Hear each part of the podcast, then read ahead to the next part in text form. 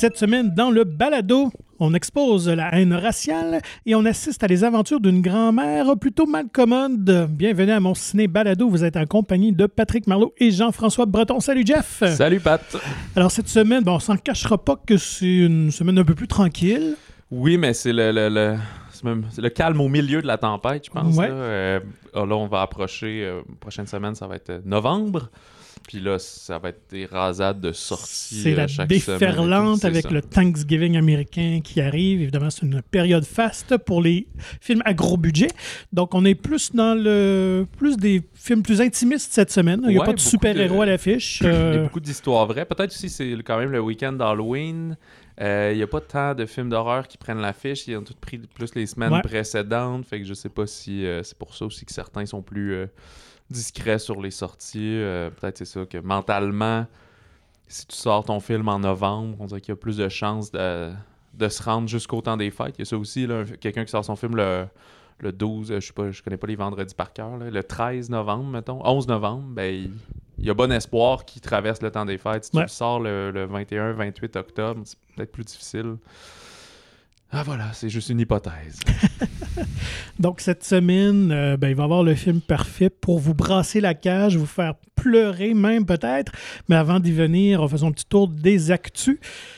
Qu'est-ce que tu as retenu ou qu'est-ce qui euh, Ben, L'annonce choc euh, au. Québec, c'est la fin du gala euh, Québec Cinéma. Là, Ben ouais, grosse nouvelle qui est branlée le milieu artistique. Et avec raison quand même. Ouais, c'est ça. ça c'est eux qui remettent le, le prix artiste, là, anciennement le- les Jutras, dans le fond.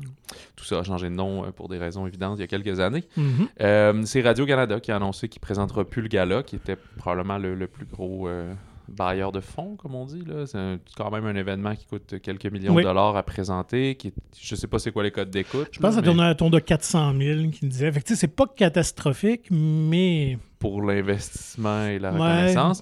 Mais là, évidemment, le- le- déjà, la- l'association des distributeurs euh, demande de, de raviser ça parce qu'en fait, Radio-Canada a quand même émis un communiqué puis il disait qu'eux, ils voulaient continuer évidemment à faire la promotion du cinéma d'ici et de demeu- qui- que ça demeurait au cœur du mandat culturel de Radio-Canada, mais qu'ils voulaient trouver une autre façon. Là. Fait qu'il allait faire une émission spéciale de variété, d'entrevues. Fait que je je suis pas C'est un peu nébuleux, là. ouais. C'est ça. Ça sonne quand même que c'est les mêmes quatre films majeurs qui vont avoir leurs entrevues, que du côté de, de Jean-Philippe Vautier puis de Bonsoir, Bonsoir aussi, il allait avoir, je pense que c'était une autre émission spéciale qui allait être plus euh, concept, serait précisé au printemps. Euh, J'imagine que c'est des choses qui coûtent moins cher finalement pour donner un certain rayonnement. Il y a tout un débat là-dedans, c'est di- difficile de trancher. On sait que tous les gars-là euh, sont en perte de vitesse, là, euh, à l'international aussi, aux États-Unis. On le voit que ça intéresse plus les jeunes. Mais en même temps, où Radio-Canada est un diffuseur public, où son mandat premier, c'est de promouvoir la culture d'ici, c'est quand même une drôle de décision. Fait que c'est comme s'ils Ouais. prennent une décision commerciale, mais à la limite, ils n'ont pas à faire des profits là, quelque part non plus. Là, fait, Ouais, que, ouais. euh, fait que je comprends, je comprends que ça, ça secoue, puis que ça- surtout qu'en plus, que, je pense que c'était la 25e édition Oui. qui se préparait. Fait que, Exact. à la limite, fais une dernière édition, 25e anniversaire, quelque chose comme ça, mais Surtout que ça serait peut-être l'occasion de faire de quoi de spécial et que ça remonte les, les codes d'écoute ou quoi que ce soit. ouais. Mais c'est faut s'entendre qu'il faut, faut rebrasser cette formule-là de gala de prix, là, Mais ça, le- c'est certain. Ouais, il y avait pas aussi à TVA là, un gala de prix de télé qui a été. Ouais. euh, que- Qui était, ouais, qui était prix du Métro Star à l'époque, mais je sais que ça c'est avait changé de nom. Prix du public, là, ou quelque chose. Non, artiste, c'est ça. Non. C'était peut-être artiste, moi. oui, c'était les galas artistes. Fait que Québec Ouais. Cinéma, c'est pas un artiste. c'est C'était un- les Iris. Et Iris. voilà, ah, c'est voilà. ça. J'ai tout Mm, mélangé. mm, mm. Mon erreur. dit, je te dis. C'est ça. Fait qu'on dit du côté de Québec Cinéma, ben, qu'on va tenter de trouver une solution alternative. Mais tu sais, ils ont appris ça euh, un beau matin dans leur boîte courriel euh, il y a de cela quatre jours. Là. Fait que Mm. euh, bonne chance à eux. Je te renvoie la balle. Qu'est-ce Ben, que tu as voilà. d'autre? Ben, écoute, ben, grosse nouvelle du côté de, euh, du distributeur Warner Brothers, du, du studio, en fait, Warner, qui ont, ont dans leur catalogue, dans leur fond, euh, tous les super-héros de DC Comics. Son Black Adam est sorti euh, la semaine dernière et ben, ça fait quelques fois qu'on en parle. On sait que les studios sont à la recherche de leur, de leur homme de main pour gérer tout ce fond-là, ce catalogue-là de super-héros. Euh, chez Marvel, ben, c'est un peu l'équivalent du producteur Kevin Feige, si on peut Ouais. mettre un nom euh, qui, qui a une stabilité depuis les débuts de- des studios Marvel. Warner, c'est plus chaotique. Mais là, on a finalement annoncé euh, qui sera à la tête Ah ouais. de cette division-là de chez Warner. Et choix quand même assez surprenant. OK. James Gunn. Ah ouais. James Gunn et son euh, partenaire, en fait, c'est c'est le producteur et ancien agent Peter Safran qui avait comme client James Gunn. euh, donc, qui été producteur de Suicide Squad de, de James Gunn. Alors, c'est ces deux-là qui vont mener euh, cette division-là. Euh, J'imagine que Gunn va être plus impliqué au niveau artistique, créatif et Safran plus au niveau de la gestion, évidemment, vu que c'est plus un producteur. Euh, Safran a quand même un CV assez intéressant, en plus d'avoir été agent de plusieurs vedettes. euh, il a été le producteur de tout l'univers Conjuring, alors c'est lui qui a mis ça sur pied. OK. Euh, produit aussi Aquaman et Shazam pour DC Comics. Alors, C'est ça, on cherchait une vision finalement. je pense que oui, ouais, tout à fait. Mais on a confirmé donc que euh, pour ce qui est de la version de Todd Phillips et de son Joker ne serait vraiment pas incorporé à l'univers DC Comics. Donc ça, c'est laissé tranquille. Pour le Batman de Reeves, on sait qu'il va y avoir quand même une suite, mais on n'a pas dit si ça s'est intégré éventuellement ou non euh, au nouvel univers qui va être Ah, mis en place. Ils n'ont pas le choix de le laisser écarter parce que, que oui. visuellement, c'est pas du tout la même chose. Puis pas juste de prendre un côté un peu plus sombre, mais tu sais, un peu comme toutes les technologies. Là, dans le dernier Black Adam, peut-être que. Êtes-vous déjà allé le voir, mais tu sais, il y a comme des motos volantes puis des choses comme ça. Puis c'est On est ailleurs, tout ça là, dans The Batman. là. Puis tu sais, il reste en manque quand même un nouveau Aquaman à venir, le Flash, un troisième Wonder Woman. Et si ces films-là ont un certain succès, t'as pas le choix de les ramener, donc tu peux pas repartir à zéro Ben, l'univers complet. C'est ça, où tu vas dire que The Batman se passe vraiment avant, parce qu'on était au year one ou year two de. de, de- de- de- je sais pas, là, des, des sorties nocturnes de, de Bruce Wayne. Alors que là, le Batman qui était avec Superman dans les Justice League et tout, là, c'était, plutôt un, un qui, qui commençait à être euh, En fin de en carrière. vétéran. ouais, là, ouais, ouais. c'est ça. Donc ça va être à suivre. Euh, un choix quand même assez audacieux. Donc ça veut dire évidemment que James Gunn ne pourra plus tourner de films Marvel pour les quatre prochaines années. que mais là, il y en a quand contrat- même qui s'en viennent. ça. Gardien Ga- Galaxy, le troisième et dernier chapitre. Puis le- en tout cas, il y a- Puis un Holiday ils ont, Special. ouais, ils ont lancé un ouais. spécial de Noël, mais ça c'est pour la télé, ça doit être lui qui l'a fait aussi. Puis, effectivement. Et ben, restons dans la même veine Mais de Warner. qu'il Ouais, va en vas-y. réaliser pour Warner? Euh, oui, James juste- Gunn a dit qu'il tournerait au moins un prochain projet avec eux. là. Donc, euh, reste à savoir, ça va être, ça va être lequel.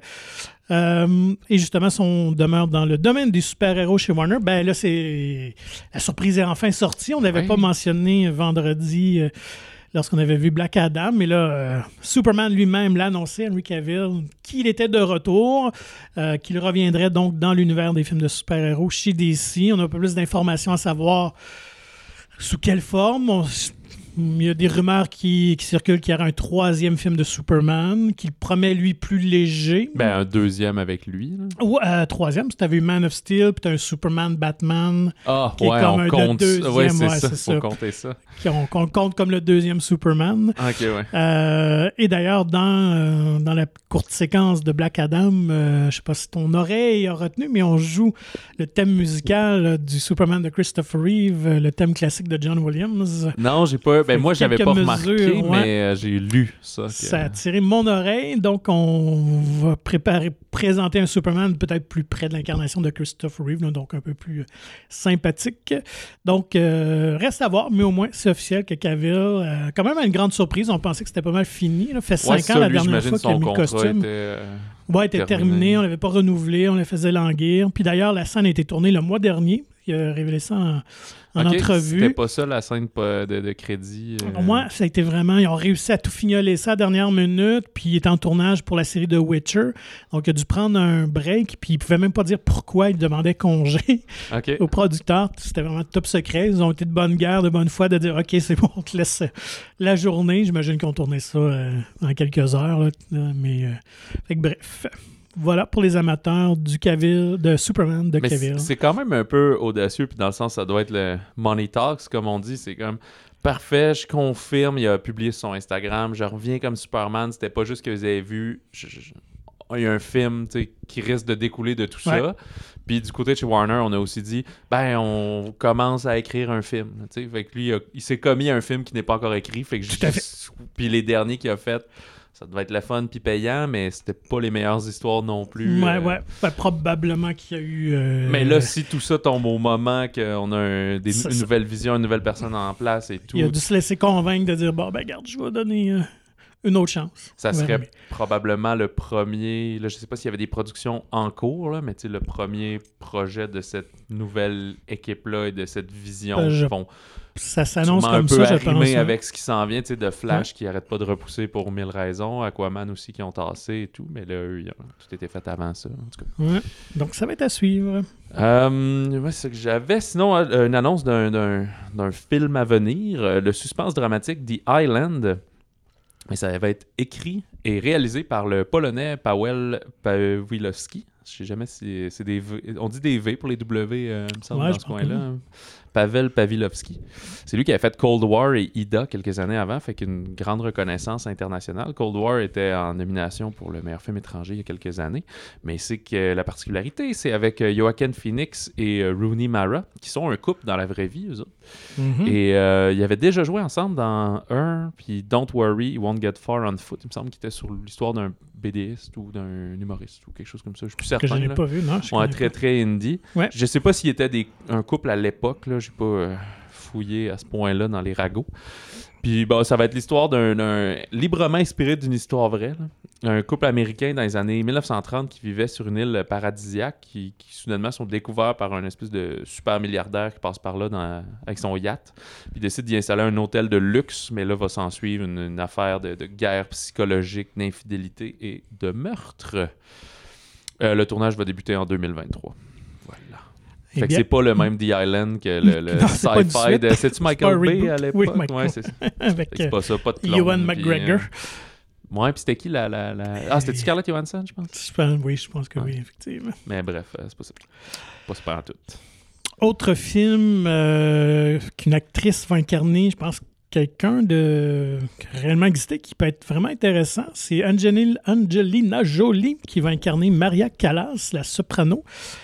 Une qui a marqué euh, l'opéra dans les années euh, 1950-1960. euh, et elle va jouer euh, la fameuse chanteuse euh, vers la fin de sa carrière. Maria Callas, qui a quand même un destin assez tragique. Elle est décédée à 53 ans vraiment isolée euh, à Paris, tout ça, décédée d'une crise cardiaque. euh, elle a une vie assez mouvementée aussi. Donc, euh, je pense que ça peut être intéressant, d'autant plus que ça vient euh, du cinéaste Pablo Larraine qui nous avait Ah. fait Jackie et Spencer. Donc, Ouais, quand même. on euh, reste dans cette trame-là. ouais, Ouais. c'est ça, il s'intéresse aux femmes fortes. euh, donc, Au destin tragique. Ouais, au destin tragique, tout à fait. Donc, je- je- ça pique ma curiosité.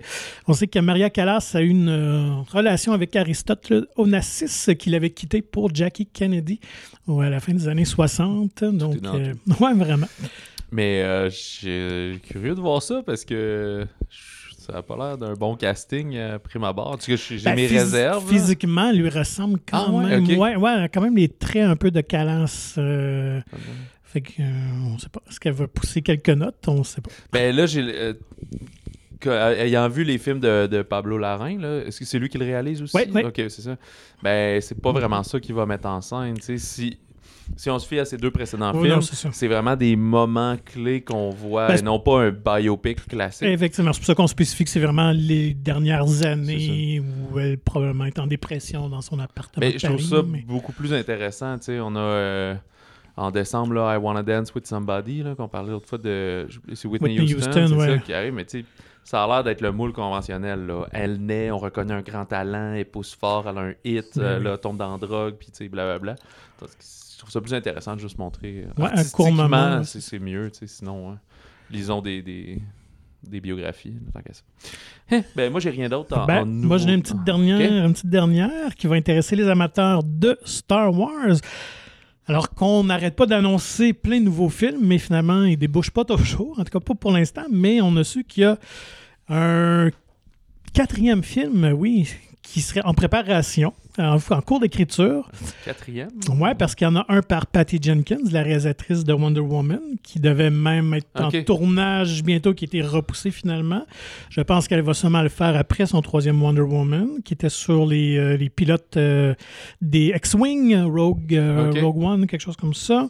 Ensuite, le Taika Waititi, qui est supposé de nous en faire un, et Kevin Feige, le grand Manitou dans Marvel aussi, avait pitché un projet à Kathleen Kennedy et euh, qui est en cours d'être monté, mais euh, qu'on n'en sait pas plus. Et là, c'est quand même euh, quelqu'un d'intrigant, c'est Damon Lindelof, co-créateur de Lost avec J.J. Abrams, qui a mené l'excellente série Watchmen il y a quelques années. Donc, il serait coproducteur, co-scénariste euh, avec Justin Britt Gibson, qui lui a travaillé plus sur des séries télé comme euh, The Strain Counterpart, que je ne l'ai jamais écouté. The Strain, je sais que c'est un truc un peu d'horreur, là, euh, inspiré de Guillermo del Toro, je pense. De Je comprends rien de tout ça. Ouais, un truc de vampire. Et probablement que la réalisatrice pressentie serait Charmine Obey de Chinoy, qui a réalisé des épisodes de Miss Marvel pour Disney+, donc une série qui a été quand même bien accueillie Mhm. par la critique. Et ce qui est de plus surprenant, c'est qu'il a au moins révélé que l'histoire se déroulerait après la dernière trilogie, donc avec les personnages de Ray et compagnie. Euh, il n'a pas dit combien d'années après, mais ce serait pas impossible qu'on revoie des personnages de cette trilogie-là. OK, de cette... tri- Ouais, mais là, Ouais. laissez Mark Hamill tranquille. là. Ouais, là, je pense pas qu'on aurait des, des personnages d'origine, mais peut-être qu'un Poe Dameron, genre, ou je sais pas trop. Ouais, quoi, ouais, ou ouais, un ok. BB-8. Euh, mais bref, donc je pense que ce serait quand même assez près de la dernière trilogie. On n'a pas de date, ce serait pour un film aussi, là, que Lucasfilm essaie d'éviter maintenant de- d'annoncer des, Ouais, des ben là, grosses sagas. Là, on va y aller film par film, puis si ça marche, on va construire là-dessus. c'est ça. Fait que si le film... euh, le- là, on en discute, ils sortent. Des fois, ils doivent aussi tenter l'intérêt. Ah, si j'annonce ça, ça répond comment? Je laisse-tu euh, ça mourir ou j'y vais à fond? Que le film, on va le voir dans comme 7 ans. Fait que tous ces comédiens-là vont avoir assez vieilli pour qu'on puisse croire qu'il y a du recul, Si on compare avec, par exemple, euh, le dernier Harry Potter, quand ils ont juste maquillé Oui, en c'est 15 minutes pour les vieillir de 15 ans. là. Et ouais, ça- pas tant. Ouais, donc euh, Lindelof, il faut quand même se préciser qu'il était un habitué de travailler dans les films de genre parce qu'il avait aussi euh, scénarisé les deux Star Trek que J.J. Abrams euh, a réalisé il y a Mhm. un certain temps. Aussi euh, co-scénarisé Prometheus euh, pour Ridley Scott. Donc, euh, on verra bien quand le projet sera plus avancé, si jamais il se concrétise. Euh, bonne annonce de la semaine, on Ouais. reste, euh, on s'en va pas trop loin. non, on reste reste dans le- grand spectacle. Ouais, exactement. Ant-Man and the Wasp, donc Ant-Man et la guêpe, dans Quantumania, donc le, le troisième film de, de solo pour Ant-Man. Ouais. Et 31e film, quand même. de la MCU. On est rendu à 31 films. C'est quand même assez incroyable comme réalisation. Ils doivent là. déjà Faut commencer à penser, tu sais, le 50e, ça va être chouette. Ce qu'il y a d'intéressant euh, là-dedans, peut-être qu'on le voit de plus en plus. J'ai pas remarqué avec les autres. euh, non, parce que, mettons, Thor a changé beaucoup de réalisateurs à chaque fois, mais là, en tout cas, dans le cas d'Ant-Man, c'est. euh, Ouais, c'est le même. hein. Peyton Reed qui est là depuis le, le premier. Fait que Ouais. c'est- c'est- il s'est accaparé cet univers-là. Quoique au début, c'était Edgar Wright qui était attaché au projet. Et c'est un film qu'on ne verra jamais. Ça aurait été quand même très intéressant, mais il avait Ouais. quitté en cours de route euh, à cause de, de divergences. Et euh, fait que voilà, Peyton Reed, ben, c'était pas juste un tâcheron finalement, il lui donne euh, tous ses volets. Ça sort le 17 février. J'ai vu qu'il y avait un nouveau writer par contre, c'est pas le même euh, scénariste que, que tous les autres. Jeff Loveness, ce que je trouve malade comme nom. Et euh, ben, c'est encore évidemment Paul Rudd, Evangeline Lilly. Mais on en parlait la semaine dernière, Jonathan Majors qui est dans tous les gros films maintenant. Ouais, la saveur du mois vraiment Hollywood. Ouais, ben du moins, j'ai l'impression de la, De la- ça va être pour la, la décennie, décennie, ouais, de 2020 à 2030, ça va être lui. Euh, Kang the Conqueror, que je sais pas si tu t'en sais un petit peu plus sur Non, ce bonhomme-là. euh, c'est un pan d'univers Marvel que je ne connais moins. Je sais qu'il est supposé d'être extrêmement puissant, même plus que Thanos. Donc, on verra bien comment on va amener ça sous Ouais, forme parce que je crois qu'il est dans les plans pour euh, les, les- la suite. Là, on va le- Ouais. on va pas le vaincre ici, je pense qu'on va juste l'introduire. Effectivement, parce que c'est le début de la phase 5 de Marvel, qui Mhm. va se terminer avec la phase 6, donc des deux films d'Avengers contre Kang Ah, en voilà. 2024-25. Donc, oui, il va être là pour quelques années encore. Puis, euh, ben, ce qu'on comprend dans l'annonce, c'est qu'à force de jouer avec euh, le, le Quantumania, justement. Là, ouais, la, physique quantique. La physique quantique, c'est ça, d'où sa, sa belle-mère était sortie, là, la mère de- du personnage Evangeline Lilly, la guêpe, l'ancienne guêpe Ouais. finalement. Joué par Michelle Pfeiffer. C'est ça, merci. Ben là, euh, leur fille, non, c'est pas la fille à elle, mais la fille à Ant-Man, à Paul Rudd, c'est quoi dans son nom de... Cassie! Ouais, mais son nom de super-héros, c'est Ant-Man. L'acteur, Ah, c'est Paul Rudd, mais entre les deux, Ben, bonne question. Je- son nom de... de- de- un? Je sais même pas dans la bande dessinée. Parce Non, mais lui, il en a un, ouais. Tu sais, il, il- il- il- il sort de prison, puis... euh, Ant-Man? Ouais.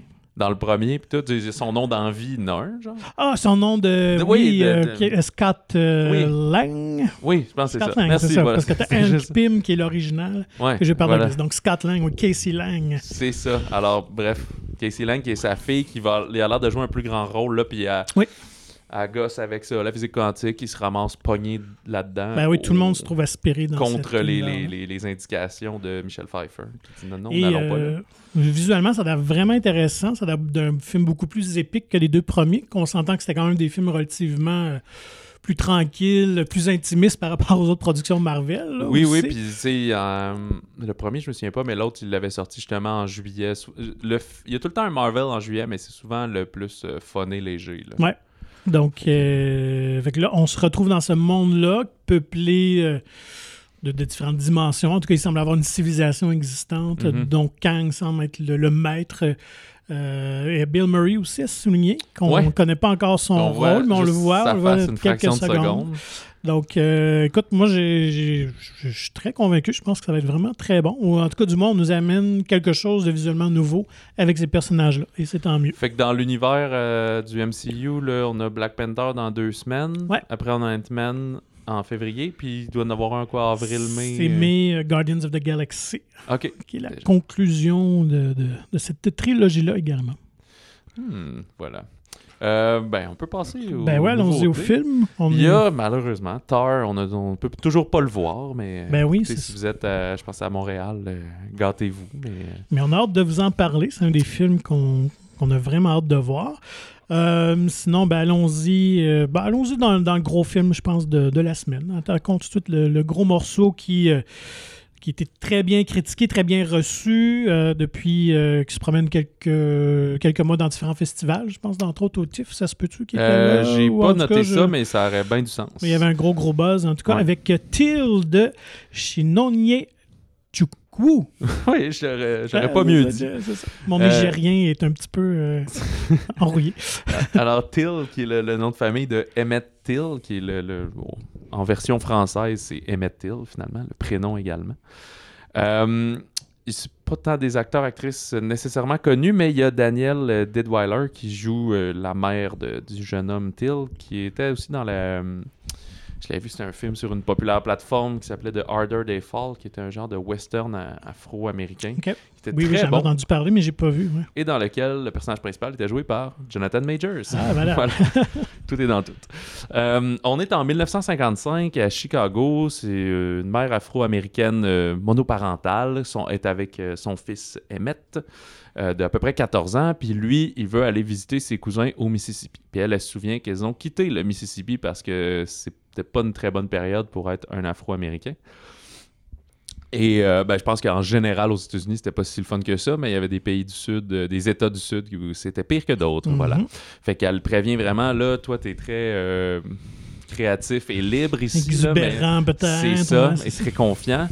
Mais là, faut que- c'est cool que tu ailles voir tes cousins, mais là, il faut que tu prennes ton trou, que tu te tiennes tranquille. Puis si un blanc t'harcèle, s'il se passe quoi que ce soit, hésite pas, là, sois pas honteux. De, sais, c'est très important. Et il va juste euh, faire quelque chose de complètement insignifiant, mais il va se faire comme capturer. On va le retrouver mort. Et c'est alors que sa mère ben, va demander justice à travers toute cette peine-là, mais euh, assez difficile pour euh, les Afro-Américains, ben, encore aujourd'hui parfois, mais encore plus à cette époque-là de demander euh, que, que- que- que- que justice soit faite. Bref, c'est inspiré d'une histoire vraie, c'est un des personnages qui ont, qui sont, qui ont vraiment vécu ou, ou qui sont vraiment morts. Euh, c'est un drame humain super puissant. C'est Ouais. ça la force de ce film-là, c'est de nous rappeler un, un pan triste mais majeur de l'histoire euh, américaine. Et euh, c'est euh, Daniel Deadweiler qui porte le film sur ses épaules. C'est très intimiste comme la manière que c'est filmé. On n'est pas dans le.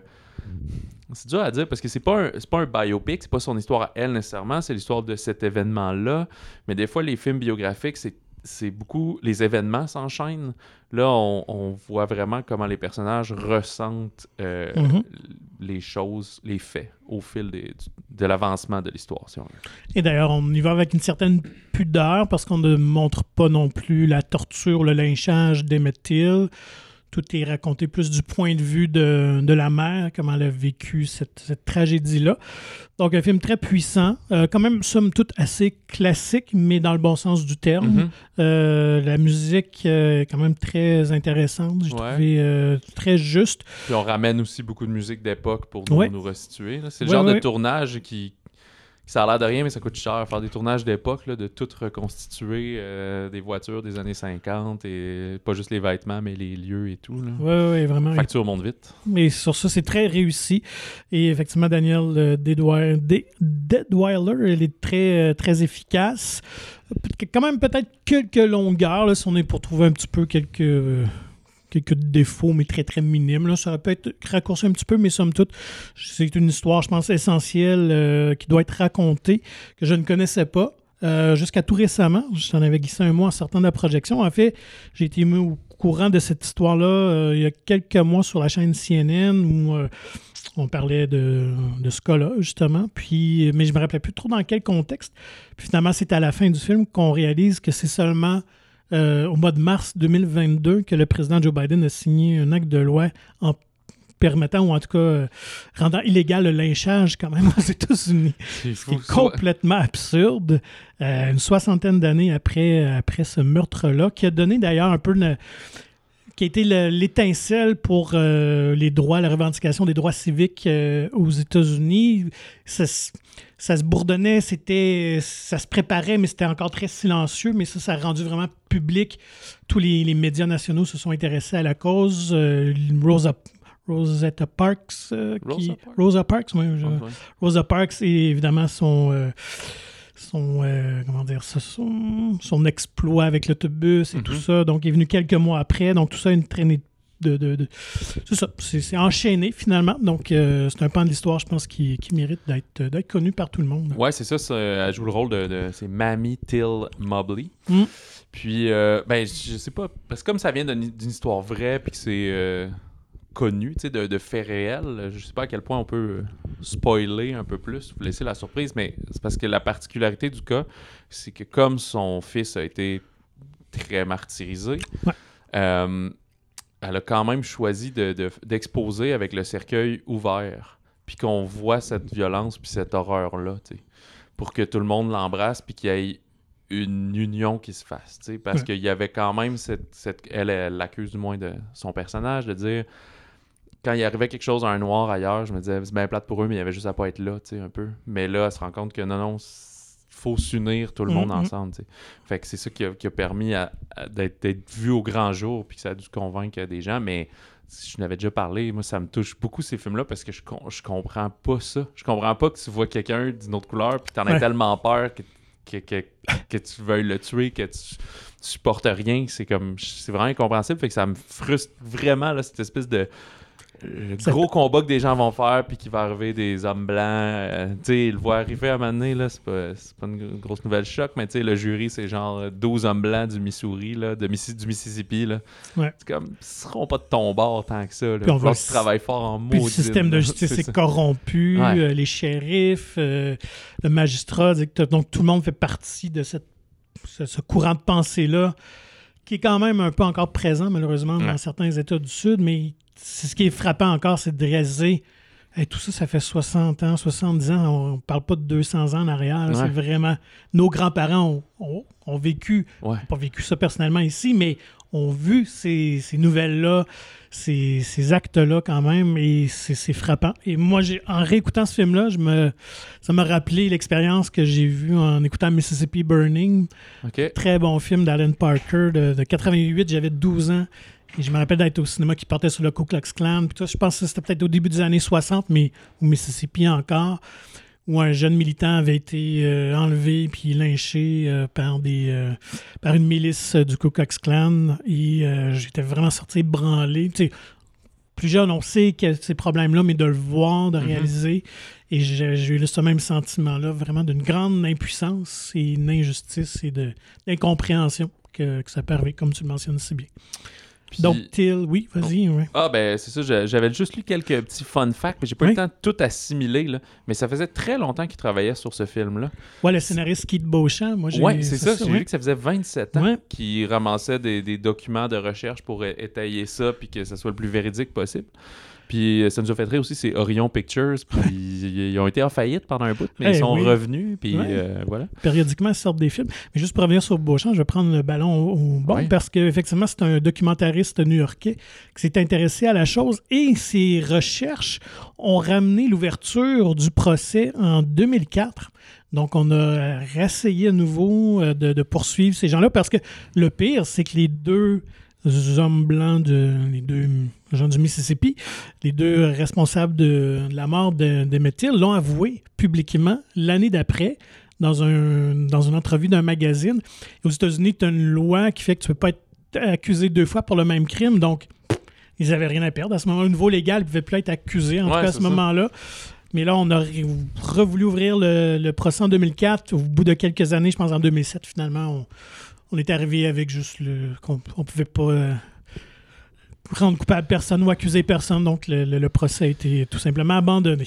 Ouais, puis là, rendu aujourd'hui, sont tous morts, je Ouais, ouais, c'est ça. Oui, je pense qu'elle est décédée au début des années 2000. Puis, Puis, puis je peut-être même les deux blancs aussi. euh, oui, oui, oui. Puis, écoute, je pense même que la femme qui était l'accusatrice d'Emmett Till est décédée il y a un an ou deux, parce que je me rappelle ça aussi, que ça avait fait un, un petit peu les manchettes. Puis d'ailleurs, je pense que c'était un des enfants, un des cousins Oui, d'Emmett. Till qui a participé. En tout cas, il a agi longuement là, euh, comme Il était conseiller. consultant c'est au ça. Scénario, c'est ça. Il est décédé en 2017, je pense. Voilà, c'est ça. Fait qu'il y a eu plusieurs moutures de scénarios ouais. jusqu'à temps que, que, que Chinoni, Chupu, s'y euh, attarde. Donc, Euh, si vous aimez les films euh, historiques qui, qui brassent, qui, qui ébranlent, Till est, Exact. est vraiment ça. de qualité. Tu, est à voir. Mentiras pas, tu ressors pas avec le sourire, mais Non, comme non. on dit, tantôt, tu as parlé de, de, de, de- quelque chose de classique là-dedans, mais ça, c'est un classique bien fait. C'est pas. Ouais. euh, c'est pas un fast-food qu'on a juste passé dans machine à saucisse, c'est, euh, ça a été fait avec soin. Oui. Euh, ouais, voilà. Euh, J'irais. je sais que toi, t'as pas le temps de le voir, mais ça m'amène vers Carl Jane. Nous Ben oui, sommes Jane, qui oui. aussi inspiré de faits réels et Mhm. dans la revendication et les causes sociales américaines. C'est de Phyllis Nagy, qui est surtout. C'est son premier film, en fait. Ben, J'ai vu le deuxième. Ben, mais... elle était scénariste de Carol en 2015. Ouais, puis son- elle a fait un film en 2005, Mrs. Harris, que je ne connais Ah, pas. donc, voilà. mais elle provient beaucoup du théâtre, de ce que j'ai lu. Donc, Ah. c'est vraiment une, une autrice de théâtre, c'est ça le terme. Euh, Bref. oui, d'accord. on est un petit peu plus tard ici, on est en 68, mais à Chicago, encore une fois, euh, qui euh, est enceinte d'un deuxième enfant. Elle son mari, elle a une fille de 15 ans déjà. Puis, euh, sauf que les médecins, ils apprennent qu'elle a à peu près 50% de chances de, de décéder. C'est comme une... Je me souviens plus du problème, là. je sais pas si on l'explique tant que ça, mais c'est une grossesse euh, très à risque. et que- qu'elle ne devrait pas avoir. Mais on est au moment où euh, la- l'avortement Mhm. est euh, complètement illégal. C'est Il fédéral, mais oui. Ouais, il disait que comme une fois il l'avait fait dans cet hôpital-là, puis c'était parce qu'elle avait genre 95% de chance de mourir, puis tout le monde s'est senti full mal de le faire et tout, tu sais. Fait que euh, je veux pas euh, diminuer ça, mais c'est comme. Bref, c'est le droit à, s'approprier son corps et tout, c'est ça que le, le film traite. Euh, fait que ce qu'elle trouve, c'est une espèce de clinique de regroupement de femmes qui s'appelle Carl Jane, euh, qui vont l'aider à interrompre sa grossesse et elle va se mettre à s'impliquer dans cette clinique-là, mais en le cachant à son mari et à sa Mhm. fille. Et euh, que là, on va comprendre aussi qu'il y a un médecin euh, qui fait ça au noir pour eux, qu'il faut qu'ils payent. Fait que là, ils reçoivent Ben oui, plein d'appels, mais... Tout ça était fait dans la clandestinité. Donc, euh, Exactement, c'est ça. Euh, oh, puis ça, c'est quand même. Là, c'est plus classique comme, euh, comme formule. Le thème est très intéressant, mais euh, c'est- ça. La découverte du nouveau milieu, on va s'y intégrer. Tu caches ça, évidemment. Si elle le cache à son mari, à sa fille, ils vont finir par l'apprendre. Qu'est-ce qui va arriver à ce moment-là? Comment s'en sortir? Comment amener une finalité à tout ça? mhm. Euh, c'est avec Elizabeth Banks qui joue le rôle de, de cette mère de famille et il y a aussi Sigourney Weaver qui est le, elle qui chapeaute un peu l'organisme Carl Jane, mais personne ne s'appelle Jane, c'est justement c'est le, nom de la place, c'est tout. Il y a Kate Mara aussi qui joue sa, voisine. Et euh, Bref, euh, j'ai bien apprécié le, film pour ça et je trouve qu'il y avait une réalisation qui était quand même un peu audacieuse. Il y a quelques plans séquences aussi, euh, dont une d'avortement. C'est pas aussi. tu sais, c'est pas. C'est pas du body horror, là. C'est pas Mhm. fait comme euh, Titan, là. Donc, il y a une scène. euh, C'est pas fait pour choquer, mais juste pour. Non, mais pour nous rendre compte que, tu sais, C'est pas léger comme sujet, puis c'est pas. Tu sais, l'avortement, c'est pas une méthode de contraception, là. C'est pas ça qu'on veut passer dans le film, Mhm. mais comme il dit, c'est des cas du- des filles qui se font violer, puis qu'on leur dit, mais non, c'est la volonté de Dieu. Faut que tu gardes l'enfant, puis vis ta vie comme ça à cette heure. Euh, une qui est. euh, que, qui- on voit pas toutes ces situations-là, mais ils lisent comme les appels qu'ils reçoivent et tout. Il y en a une qui est en phase. Pas, pas en phase terminale, mais elle a un cancer, puis vu qu'elle est enceinte, elle peut plus faire son traitement, donc elle est obligée d'être enceinte, puis elle va mourir inévitablement et tout. Fait c'est ça qui est un peu absurde. Cela dit, ce qui est singulier, c'est qu'après, je cherchais sur le personnage d'Elizabeth Banks, puis son personnage, ben là, j'ai trouvé la vérité, il n'a pas existé. Non, c'est ça, c'est une fiction, mais d'un vrai organisme. Mais qui le existait. personnage de Sigourney Weaver, oui. Elle, c'est une vraie militante. Euh, C'était-tu la fondatrice du mouvement? Parce que je suis allé lire un petit peu aussi sur. euh, Euh, Peut-être, j'ai oublié, et le- oublié le nom de son personnage, je l'ai pas écrit. Mais en tout cas, lui, euh, c'est qui est comme justement plus âgé, plus hippie et tout, qui est, qui est You Go Get It Girl. là. Mhm. Fait qu'on a comme créé toute l'histoire un peu romancée pour, euh, pour montrer le mouvement. Mais tu sais, ce qui est fascinant, c'est que comme tout film, c'est en, en chantier depuis quelques années déjà, puis ça arrive vraiment sur nos écrans, ben, un, un drôle de moment, là, tu sais Ben oui. au moment où il y a, il y a eu un, un bon pas de recul aux États-Unis sur le droit à l'avortement, justement. Fait que là, il y a plein d'États qui vont euh, rendre ça illégal. Fait que le timing ne pourrait pas être plus parfait pour rappeler cette importance de, cette liberté-là, de, de ce choix-là. D'ailleurs, je ne sais pas s'il le mentionne dans le film, mais en lisant un peu sur le sujet, il disait que le- les membres du groupe avaient été arrêtés en 1972 euh, par les autorités parce que c'était euh, illégal ce qu'ils faisaient. Et euh, finalement, le- leur avocat réussit à, à retarder le, le procès parce qu'ils savaient qu'il y avait un jugement qui s'en venait de Roe versus Wade en 1973. Et ils ont réussi à finalement à faire avorter les procédures quand le jugement est tombé en leur faveur. Beau choix de mots. Fait Faire quand même, avorter les ben, procédures. voilà, mais euh, euh, Donc, oui, mais honnêtement, c'est comme tu sais, dans le après, là, aparté, le genre de là, c'est ça. 8, 5 dernières minutes du film, c'est ça que tu comprends, là, que le mouvement a pris beaucoup d'avance, que l'avortement devient comme légal ou accepté. Fait que là, il se trouve une nouvelle cause. Fait que ça, c'est, ça finit avec un positivisme quand même Mhm. dans le film, justement. Euh, ah ouais, ça me faisait juste penser que c'est, c'est la même. C'est à peu près cette époque-là. tu sais. Elle est femme au foyer en plus. là. Mais il y a une, des scènes vraiment choc là, au début quand elle est au bureau des médecins puis qu'elle est là, mais les médecins parlent comme s'ils n'étaient pas là parce qu'il faut qu'elle ait l'accord général de tous les médecins chefs de l'hôpital euh, pour qu'elle puisse se faire avorter. Puis eux ils disent ben 50%, tu sais, c'est 50%. Puis le bébé lui il sera en parfaite santé, oui, ben non, on n'autorise pas. Puis là elle est comme ok, fait que là je- moi j'ai une chance sur deux de mourir. Puis en plus si je meurs je laisse mon mari avec un bébé avec mon autre fille, mais c'est comme, oh non, ça c'est pas important, c'est juste Mm. on ne peut pas faire un avortement, c'est contre Dieu et tout, genre. Fait que, ouais, c'est quand même. Ouais, Puis, tu sais, Elizabeth Banks ne joue pas. euh, ne surjoue pas, justement. C'est quand même bien. Elle a, tu vois qu'elle a un personnage est dans une classe sociale un peu plus aisée, fait qu'elle est plus en retenue quand même dans, dans les bonnes manières, les trucs comme ça. Il y a aussi euh, des, des- un peu quand même des- évidemment des dialogues sur la sexualité, puis tu vois qu'elle est connaît pas ça, tu sais, puis c'est le personnage de Weaver qui est beaucoup plus détaché, puis tu es comme, ben là, regarde, mode dessiné, tu sais, tout le système reproducteur féminin, à quoi ça ressemble, et tata, puis Mm. l'autre, comme, petite émancipation qui vient là-dedans, de dire, ben, c'est- pas vrai que c'est tabou d'en parler, là, en tout cas. ouais, c'est incroyable. Voilà. Fait que. euh, ah, ben c'est ça, je l'étudie, c'est ça. Fait que c'est comme le côté des femmes au foyer, comme dans Don't Worry, Darling. Un Mhm. peu. Fait que ce, que ce que dans un film était l'époque de rêve, dans un autre film, on dit, ouais, c'est pas. euh, c'est pas malheureuse tous les jours, là, mais t'as pas beaucoup de contrôle, Ils ont. T'es la femme objet. Enfin, vraiment. Ouais, euh, puis ils parlent, ils mettent le contexte social autour, fait qu'on parle de l'élection de Nixon, je pense, dans ces années-là. Mhm. Puis juste les filles disent ah ben moi j'ai voté comme mon mari, tu sais, mon mari vote républicain, fait que j'ai voté républicain, tu sais. Puis Ouais. elle dit Je- c'est pas ce que j'aurais fait, mais tu sais, je suis euh, la voix de la maison, blablabla, tu sais. C'est quand même c'est fascinant. Ouais, ouais, vraiment. Euh, fait que c'était ça pour euh, Nous sommes Jane, qui est juste présenté en version originale anglaise, sous-titré français. Fait qu'il n'y a pas de deux versions françaises, malheureusement. Euh, dans un ton beaucoup plus léger, Les 12 travaux d'Imelda de Martin Villeneuve, qui est, euh, ben, pas l'imam, mais le frère de l'autre, si vous posez la question. Euh, Martin avait fait un film Mars et Avril il y a plusieurs Oui. années et une de- il a même fait un TED Talk suite à la production de ce film-là parce que sa force, euh, finalement, à Martin, c'est faire beaucoup avec peu. Euh, il n'y a, jamais eu de, de production. Je- ben, Mars et Avril, il y avait eu du budget, là, mais En c'était partie, un- mais je sais Mais il y avait eu genre 2 millions pour un C'est film ça. qui en aurait coûté euh, comme 20. Là, Ouais, genre. ouais, Fait c'est un que, film de science-fiction assez ambitieux Ouais. dans la mesure des moyens. Puis oui, je, je me Mais- rappelle d'avoir vu des images, un peu des coulisses de tournage. Puis euh, ouais, il avait fait quelque chose d'assez euh, intéressant visuellement. Fait ici, avec euh, les 12 travaux d'Imelda, c'est euh, im- c'est vraiment inspiré énormément de leur propre vie de la famille des Villeneuve. Mais oui. Fait que Imelda, qui était sa grand-mère, qui réside à Gentilly avec son chien Pipo, qui est... euh, puis tu sais, elle a genre 90 ans, puis son grand plaisir, c'est de comme contrôler l'entourage, Mhm. puis un peu avoir de l'attention, puis chialer, mais en même temps, elle a au fond un très bon cœur. Elle a ses deux fils euh, notaires, on voit qu'elle a une fille aussi, puis elle a une ennemie jurée, qui est la, Simone. ouais, qui est la mère de sa bru, Ouais, finalement. ouais, c'est ça. Et euh, elle se rend compte là, qu'elle va sûrement mourir bientôt, tu sais, puis euh, veut régler certaines affaires avant de faire ça.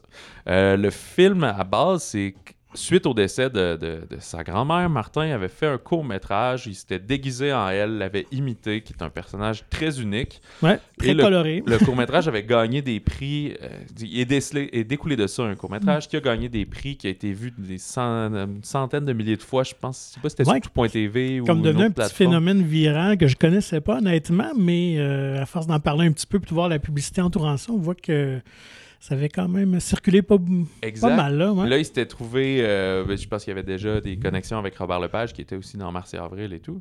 Fait que, euh, il avait dit, Hey, veux-tu participer à mon court à un autre court-métrage? Qu'il a fait un petit volet où on comprend que Robert Lepage jouait un de ses fils. Ouais. Il en a fait un autre avec Ginette Renault, qui jouait justement Simone, son, son, son ennemi, son némésis, sa némésis. Et là, il a continué à faire des courts-métrages comme ça, et toujours, c'est même pas autofinancé, c'est zéro financé. Tout, est, tout le monde qui joue est bénévole. Et il a réalisé qu'il pouvait prendre tous ces courts-métrages-là et en faire un long-métrage finalement qui est distribué au cinéma. Euh, fait qu'il y a eh ben, Martin Villeneuve évidemment, mais Robert Lepage, il y a Michel Barrette qui joue l'autre fils, euh, Ginette Renault, il y a Anne-Marie Cadieux qui joue sa fille, il y a Antoine Bertrand qui joue son petit-fils et plein d'autres, Yves Char qui est tout. Tout le Mhm. monde accepte de jouer bénévolement. C'est divisé évidemment en 12 chapitres, les 12 travaux d'Imelda. Euh, c'est quelque chose de très familial qui va essayer d'aller chercher euh, l'universel dans le personnel plutôt que l'inverse. Fait que, Que c'est bien dit, que c'est bien dit. Ouais, voilà. ça. ça a quand même été filmé en 9 ans, là, à coup de, de ramasser tout ça. Euh, Il y a une vieille voiture d'époque à justement. C'est quand même un clin d'œil. le- ça, le- son fils, joué par Michel Barrette, lui a, elle a perdu son permis, fait que lui réapprend à conduire ou l'assiste pendant qu'elle conduit Mhm. de manière cavalière. Fait qu'évidemment, Michel Barrette, dans une scène de voiture, le Québec aime ça. Et, euh, mais tu sais, mais sinon, cette voiture-là antique, elle n'est pas à Michel Barrette. Il a juste écrit sur euh, Facebook euh, Martin pour pouvoir Ah trouver une voiture, puis quelqu'un a accepté de la prêter. À chaque fois qu'il y a, euh, il y a une scène avec un vieux tracteur, ben, il dit plein de fermiers en m'envoyaient ça. Là, puis il y avait comme une guerre. Non, non, mais le mien est vraiment mieux. Prends le mien dans ton film. Et tout. Fait que ça a été filmé le long de, ça, de fin de semaine, des trucs comme ça. Évidemment, le film, je pense qu'il y avait plus de gens derrière la caméra. Il y a un petit peu plus de mouvement de caméra, de, de- de zoom, un petit peu d'action que le court-métrage. Mhm. Euh, fait que, puis ça vient, je sais pas exactement, mais c'est beaucoup des lettres que sa grand-mère euh, avait Ouais, écrites, des ses enfants. Ouais, C'est ça, fait qu'il y a comme en retrouvant ça, fait que vraiment, vraiment beaucoup de choses de vrai là-dedans, dans, Mm. dans une très, très grande part. Et euh, toi, tu n'avais pas pu, mais moi, j'ai eu l'occasion Ben de oui. m'entretenir avec euh, Martin Villeneuve et euh, Michel Barrette. Fait que je mettrai en ligne cet épisode spécial, cette entrevue, qui est super sympathique. On ne va pas vraiment dans les spoilers, vous pouvez l'écouter avant pour vous convaincre. C'est, c'est aussi, tu sais, la raison pour laquelle on parle évidemment de la, de la production puis de la genèse du, du film, qui est assez unique, c'est que tout le monde a du plaisir à faire ce film-là, puis ça paraît. Fait qu'à chaque fois, ce qui est drôle, c'est que le financement, il, n'a jamais réussi à l'obtenir, mais tous les intervenants du milieu disent Ouais, mais c'est bon, je comprends pas pourquoi il l'a pas, je veux bien jouer ton affaire dans, dans ton projet, tu sais. Puis on parle même en post-production, en quasiment en distribution, en tout. En, ben pas, ouais, il y a du VFX aussi, là, il y a une scène où euh, de, quelque chose qui brûle et tout. Mhm. Ben, c'est comme des artistes super professionnels qui ont juste dit Ah ouais, je vais te le faire gratuitement, y a pas de problème, je crois en, en ton truc.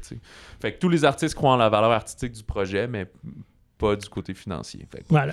on verra comment ça va se traduire au box-office et tout, mais n'empêche que c'est une super belle œuvre pour ça. Puis Martin Villeneuve qui travaille là, sur l'adaptation, euh, c'est en série télé, mais de Ouais. Red Ketchup en, en En dessin animé, ouais, ça s'en vient l'an prochain, si je me trompe. Ouais, je pense que oui. Fait que c'est toujours des, des projets de longue haleine Ouais. euh, pour lui.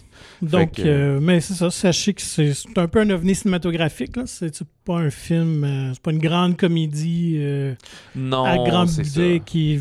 Faut, faut le mettre dans le contexte, on pourrait le mettre un peu, espèce de facture Québec-Montréal, un peu dans, dans ce type-là. Là, euh, Ouais, mais faut. Un trip de, de gang, on fait des, des folies.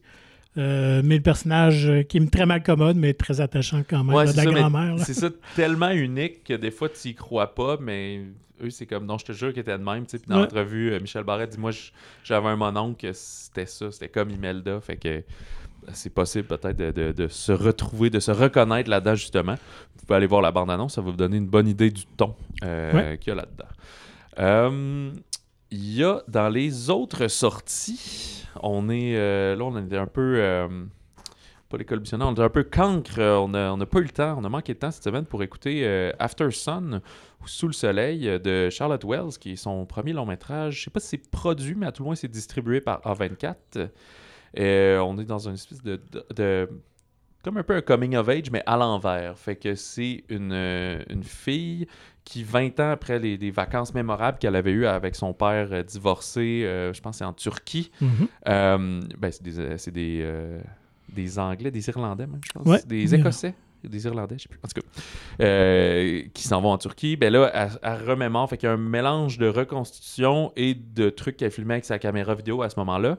Ben tout ça est comme librement inspiré de sa vie. Là. C'est pas les vrais shots de sa jeunesse, disons. là. Tout ça est refait avec des comédiens. Mhm. Euh, mais ce qui est très intéressant, on parle pas souvent de critique, mais du côté de Mediafilm, on y a donné une note de 2, qui est un film Ouais. euh, remarquable. Donc, c'est vraiment un, un haut film. J'ai commencé à l'écouter, mais je suis pas rendu assez loin pour me, me une Fait que, euh, il a gagné aussi, il était présenté à Cannes dans la semaine de la critique. Il a gagné le French Touch Prize of the Jury. Fait que euh, c'est quand même un haut prix. Euh, c'est ça. Fait que c'est une œuvre vraiment très sensible et je trouve qu'il y a un montage très intéressant dans, dans le back and forth, de la manière qui est fait et tout. Fait que j'avoue que c'est ce côté-là, tu sais, quand tes parents, ça a toujours été des adultes, puis tes parents. Mais maintenant, quand t'as genre 30 ans, puis que t'as des On enfants de du 2, même 3 œil, ans, hein. puis toi, c'est tes amis, puis t'es connais, c'est pas la même réalité. Non, non, non. Fait que tu vas toujours en pensant que tout le monde est en contrôle, puis c'est tout, puis euh, sont nés pour être parents, mais pas nécessairement. là. Fait que euh, je pense pas que c'est dans la. C'est pas dans la tragédie, mais c'est ce côté-là qui est très intéressant. Fait que, euh, bref, on va prendre le temps de l'écouter. On s'en reparlera peut-être plus en détail la semaine prochaine, mais euh, je pense qu'il est déjà disponible dans certains cinémas. Sinon, il va peut-être ouvrir encore plus large dans les semaines à venir. Il y a euh, les Banshees d'Inisherin ou The Banshees of Inisherin de euh, euh, Martin McDonough, c'est ça? le- Mhm. Je suis sur deux pages. Ouais, lui qui avait fait In Bruges puis Triple Bars Outside Ebbing, Missouri. Et euh, ben, il retrouve ses, ses compagnons de, de In Bruges, Colin Farrell et Brendan Gleeson, qui jouent comme deux dans un petit village irlandais, deux amis depuis toujours. Soudainement, le personnage de Gleeson dit à celui de Farrell On peut plus être amis. L'autre est jeté des nues, comprend pas pourquoi. C'est comme tout le village est au courant de cette commotion-là. Puis il essaie juste de regagner son amitié, mais je pense que c'est en vain. Fait que ce genre de comédie un peu décalée, comédie noire, Ouais. euh, je crois qu'il ouvre à Montréal, exactement. Puis dès le 4 novembre, il va ouvrir plus large. Fait que nous, on devrait être en mesure de le voir la semaine prochaine pour avoir nos impressions. T'as-tu déjà vu In Bruges, en fait? Oui, oui, j'avais bien aimé, effectivement. euh, Lui, je l'ai pas vu. J'ai vu euh, Ebbing, en sorte Ouais. d'Ebbing, mais... euh, fait que moi, il revient plus au- à cette racine-là. euh, Il fait plus film européen que, que film américain. un Ouais, peu, là, Un sur les malaises et tout ça. Donc, euh, ouais, très, euh, très curieux de voir ça encore le là. genre Les de- critiques de- sont très bonnes. de sleeper un peu, tu sais, à l'époque de, de Three Billboards, là, il y avait... Ben, c'est... euh, Sam Rockwell avait eu meilleur acteur de soutien, puis Frances McDormand meilleure actrice, mais il avait quand même ramassé comme 8 ou 9 Ouais. nominations aux Oscars.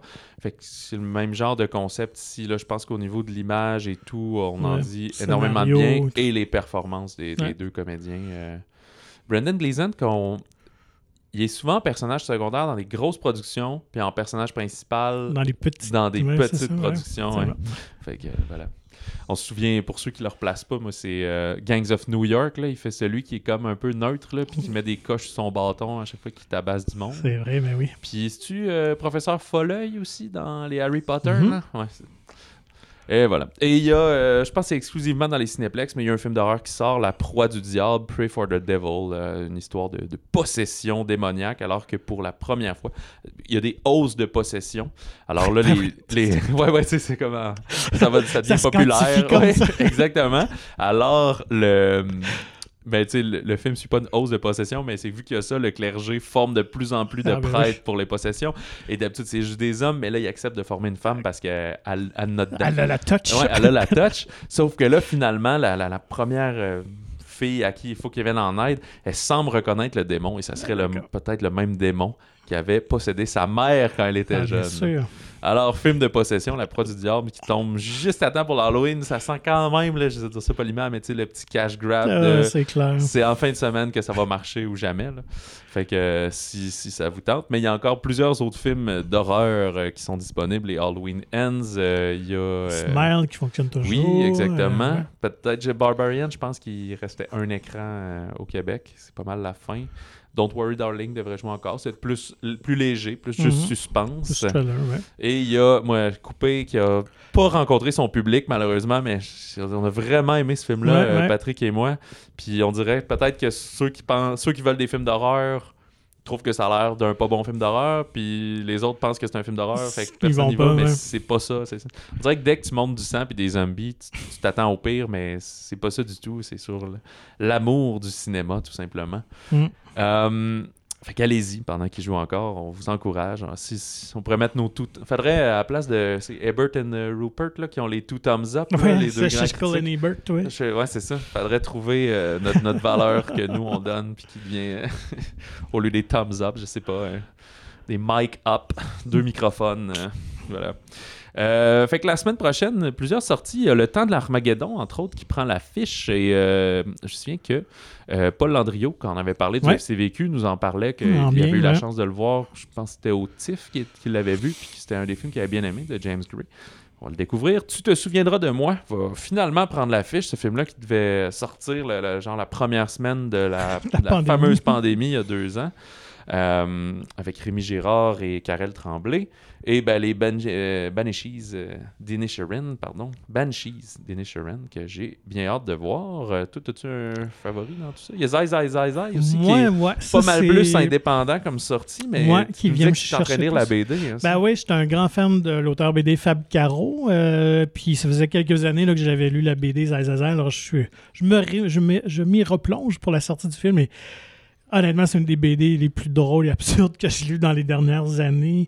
Euh, donc je, je sais que le film ne pourra pas être à la hauteur. Ça va être dur de retranscrire le ton et l'humour. Mais je suis curieux de voir comment ils ont fait ça.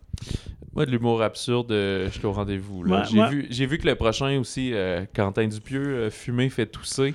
Euh, il a été, les, les droits ont été acquis, là, mais à chaque, à chaque Quentin, je pense que c'est des distributeurs différents qui Ok. ramassent les droits. là.